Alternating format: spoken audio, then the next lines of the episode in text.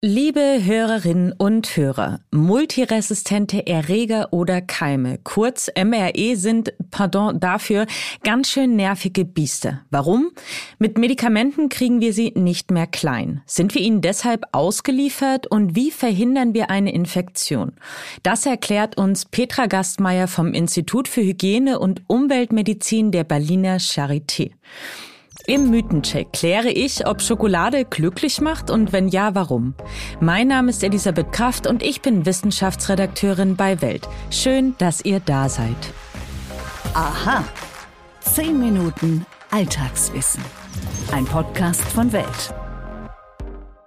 Multiresistente Erreger. Kurz MRE sind für uns Menschen ziemlich gefährlich. Weil herkömmliche Medizin nicht gegen sie ankommt, machen sie uns länger und schwerer krank. Manche sterben sogar an einer Infektion. Multiresistent bedeutet, dass sich die Erreger schneller oder besser an neue Lebensumstände anpassen können. Durch Mutation umgeht ihr Erbgut den Schutz, den uns Medikamente normalerweise bieten. Das Robert Koch Institut schätzt, dass jährlich bis zu 54.000 Infektionen mit MRE stattfinden. Zwei Drittel der Infizierten stecken sich dabei in medizinischen Einrichtungen an. MRE verursachen vor allem Lungen-, Harnwegs- und Hirnhautentzündungen. Für vier Prozent der Infizierten kommt dabei jede Hilfe zu spät. Jährlich sterben hierzulande fast 2400 Menschen an MRE. Aber wie schützen wir uns jetzt vor diesen Keimen im Alltag? Welche Menschen sind besonders gefährdet und wie kämpfen Wissenschaftlerinnen gegen MRE? Das bespreche ich heute mit Professor Petra Gastmeier.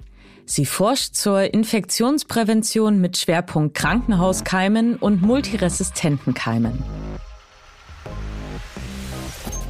Frau Gastmeier, was keimt denn da eigentlich so multiresistent vor sich hin? Also welche Erreger sollten wir uns merken? Sind das jetzt Bakterien, Viren, sind das Pilze? Ja, sowohl Bakterien als auch Pilze als auch Viren können alle multiresistent sein. Aber am wichtigsten für uns sind eigentlich die multiresistenten Bakterien. Und da ist der der am längsten schon bekannt ist und in der Öffentlichkeit vor allen Dingen, glaube ich, am weitesten bekannt ist, der sogenannte MRSA. Und zwar steht dieser Name MRSA für methicillin-resistente Staphylococcus aureus. Staphylococcus aureus ist ein Bakterium, was alle möglichen Infektionen hervorrufen kann. Hautinfektionen, Wundinfektionen, Atemwegsinfektionen, auch Sepsis. Und wenn dieser Erreger gegen ein bestimmtes Antibiotikum, nämlich Methicillin, resistent ist, dann ist mit dieser Resistenz meistens auch eine Resistenz gegen andere Antibiotika verbunden. Und ähm, dann sind die Möglichkeiten zur Therapie bei diesem Bakterium eingeschränkt. Und dann gibt es noch die sogenannten Gram-negativen multiresistenten Erreger. Der Herr Gram war ein Mikrobiologe, der eine bestimmte Färbung ähm, erfunden hat. Und die Bakterien, die diese Färbung nicht annehmen, die nennt man gramnegative Bakterien. Dahinter verbergen sich verschiedene Bakterienarten, zum Beispiel Klebsiella pneumoniae, zum Beispiel E. coli. Und die können auch alle resistente Varianten haben. Und das sind die, die uns in den letzten Jahren vor allen Dingen beschäftigen. Welche Faktoren begünstigen denn die Bildung multiresistenter Keime? Meistens ist es so, dass es äh, zur Mutation, also wirklich zur Bildung von resistenten Keimen, sehr selten kommt. Das, was wir meistens erleben, ist die sogenannte Selektion. Das heißt, ein Mensch hat zum Beispiel in seinem Magen-Darm-Trakt schon seit längerer Zeit einige wenige multiresistente Erreger oder die Erbinformation für diese multiresistenten Erreger.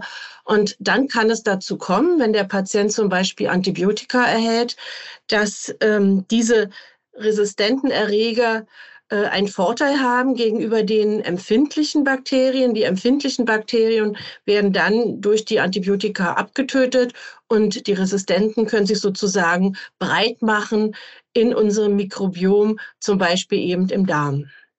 Wo passieren denn die meisten Infektionen mit multiresistenten Keimen? Also ich würde jetzt mal so auf Gesundheitseinrichtungen tippen, aber gibt es da auch andere Gefahrenorte? Ja, viele Patienten kommen auch schon mit Infektionen mit multiresistenten Erregern ins Krankenhaus. Natürlich hat äh, das Krankenhaus insofern eine besondere Bedeutung, weil im Krankenhaus natürlich viel Diagnostik auf multiresistente Erreger gemacht wird und dadurch viele Infektionen erst im Krankenhaus erkannt werden. In der Landwirtschaft ist es so, dass dann natürlich auch Infektionen mit multiresistenten Erregern auftauchen können und natürlich auch bei Haustieren. Aber in der Nutztierlandwirtschaft ist es oftmals so, dass die Tiere gar nicht infiziert sind mit multiresistenten Erregern. Das heißt, äh, sie sind nur besiedelt, sie sind nur kolonisiert, sie sind nicht wirklich krank.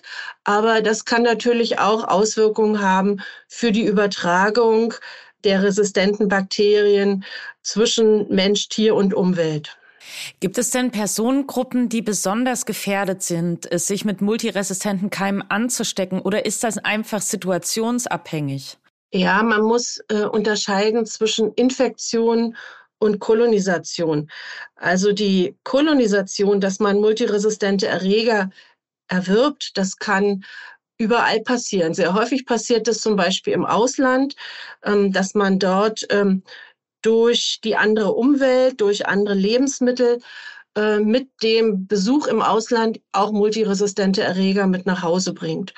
Ähm, es kann aber auch zu Hause natürlich passieren, indem man zum Beispiel kontaminiertes Obst oder Gemüse verzehrt, dass man auf diese Art und Weise die ähm, resistenten Erreger aufnimmt und äh, die sich dann äh, sozusagen einnisten bei dem jeweiligen Menschen. Infektionen treten Gott sei Dank nur bei wenigen Patienten auf, die mit multiresistenten Erregern kolonisiert sind. Es gibt Studien, die sagen, dass ungefähr zehn Prozent aller Patienten, die kolonisiert sind mit einem multiresistenten Erreger, zum Beispiel im Krankenhaus bei einer Krankenhausbehandlung, ähm, dann auch eine Infektion mit diesem multiresistenten Erreger bekommen. Und für diese Infektionen gibt es andere Risikofaktoren. Infektionen bekommen also vor allen Dingen Patienten, die schon vorgeschädigt sind oder Patienten, bei denen invasive Maßnahmen passieren müssen zum Beispiel Operationen durchgeführt werden müssen oder Gefäßkatheter oder Harnwegkatheter gelegt werden müssen. Dadurch steigt das Risiko äh, der Infektion sehr an. Und das sind vor allen Dingen Patienten auf Intensivstationen, Patienten in der Neonatologie oder Patienten in hämatologisch-onkologischen Bereichen eines Krankenhauses. Wie gefährlich ist denn so eine Infektion? Also ich meine, wir können die Infektion ja immerhin mit äh, Breitspektrum oder Reserveantibiotikum behandeln, oder gibt es da gar keine Möglichkeit darüber hinaus? Ja. Sie haben recht, es ist so, dass äh, die meisten Infektionen mit multiresistenten Erregern ähm, durchaus behandelt werden können. Es gibt also noch weitere Antibiotikaklassen, die eingesetzt werden können und auf diese Art und Weise erfolgreich therapiert werden kann. Wir haben aber natürlich das Problem, dass die behandelnden Ärzte, wenn jemand mit einer Infektion kommt, immer in erster Linie bestimmte Antibiotika einsetzen, um die wichtigsten Infektionssymptome zu therapieren. Und das sind oftmals Breitspektrum-Antibiotika, die möglicherweise dann eben auch nicht mehr wirken, wenn der Patient einen multiresistenten Erreger hat. Und dann erst sozusagen in zweiter Linie, wenn man merkt, die Therapie, die man zuerst eingesetzt hat, funktioniert nicht. Erst in zweiter Linie stellt man dann sozusagen um auf andere Antibiotika, die noch wirksam sind. Und damit hat man möglicherweise Zeit vertan, Zeit, die wichtig gewesen wäre. Das war Professor Gastmeier. Vielen Dank für Ihre Expertise. Stimmt das wirklich? Mythos oder Wahrheit? Welche ist deine Lieblingsschokolade? Die mit der lila Kuh oder die quadratisch praktische? Oder, so wie bei mir, doch lieber edle Kreationen aus der Schweiz? Schokolade ist Soul Food. Das heißt, sie macht glücklich. Aber stimmt das auch? Es stimmt, dass Schokolade Substanzen enthält, die die Stimmung heben können oder uns aufputschen. Zum Beispiel die Muntermacher Theopromin und Koffein. Aber auch die gute Launestoffe Anandamid und Phentylethylamin. Allerdings müssen wir 200 bis 300 Tafeln Schokolade essen, um einen echten Schokorausch zu bekommen. Das wahre Glücksgeheimnis der Süßigkeit liegt eher im Verhältnis ihrer Zutaten. 100 Gramm Vollmilchschokolade enthalten durchschnittlich 55 Gramm Zucker, 30 Gramm Fett und gut 15 Gramm Eiweiß. Damit deckt Schokolade ein Viertel des täglichen Energiebedarfs. Und wegen der hohen Energiedichte springt natürlich auch unser Belohnungssystem an. Denn unser Körper, der liebt dieses Verhältnis.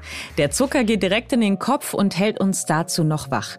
Das Fett speichert unser Körper, ihr ahnt es wahrscheinlich, gern prominent in der Hüftregion. Das ist noch pure Steinzeitevolution. Unser Körper ist von Natur aus ziemlich scharf auf diesen Mix. Dazu kommt, dass wir oft sehr gute Erfahrungen mit Schokolade verbinden. Etwa zur Belohnung bei gutem Benehmen oder als Betthupfe. Unser Gehirn ist regelrecht darauf trainiert, Schokolade und gute Gefühle zu verbinden. Deshalb greifen wir auch gerne auf Schoko zurück, wenn wir unter Anspannung leiden oder Liebeskummer haben. Hinzu kommt, dass das Esserlebnis die wohltuende Wirkung noch verstärkt. Einmal durch die Konsistenz, den Geruch, aber auch weil Schokolade so herrlich im Mund schmilzt. Ich belohne mich jetzt erstmal mit einem Stück Schokolade und wenn Sie mir einen großen Gefallen tun möchten, dann abonnieren Sie unseren Podcast doch bitte auf den Plattformen. Lassen Sie uns eine Bewertung da und schreiben Sie mir auch gerne eine Mail, wenn Sie Fragen, Anregungen oder Kritik haben. Sie erreichen uns wie gewohnt und jederzeit unter wissen.welt.de. Und damit wünsche ich Ihnen jetzt einen wunderschönen Tag. Ihre Elisabeth Kraft.